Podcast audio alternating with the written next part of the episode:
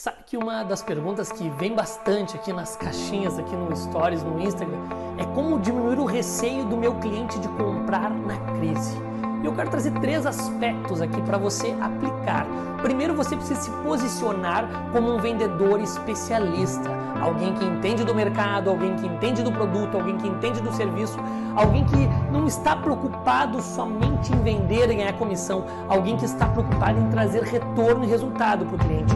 Ou seja, você precisa comunicar para ele que ele tem que ter segurança contigo. Ou seja, eu preciso comunicar para ele com o meu vocabulário, com a minha narrativa, com a minha postura corporal, que de fato ele está conversando, ele está tratando com alguém que tem segurança naquilo que está trazendo.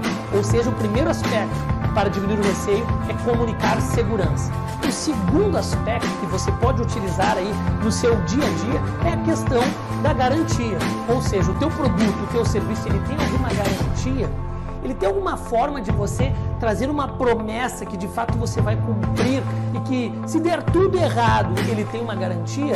De repente, neste momento de crise, é bom adaptar o seu produto, o seu serviço por uma questão de garantia. O subconsciente do teu cliente vai se sentir muito mais confiante, vai quebrar receios e objeções dele se você de fato conseguir trazer uma garantia sobre a tua entrega. E o terceiro, não menos importante, é a questão da transformação que você vai gerar e da perda que ele vai ter se ele não comprar. Eu quero falar do aspecto negativo mesmo.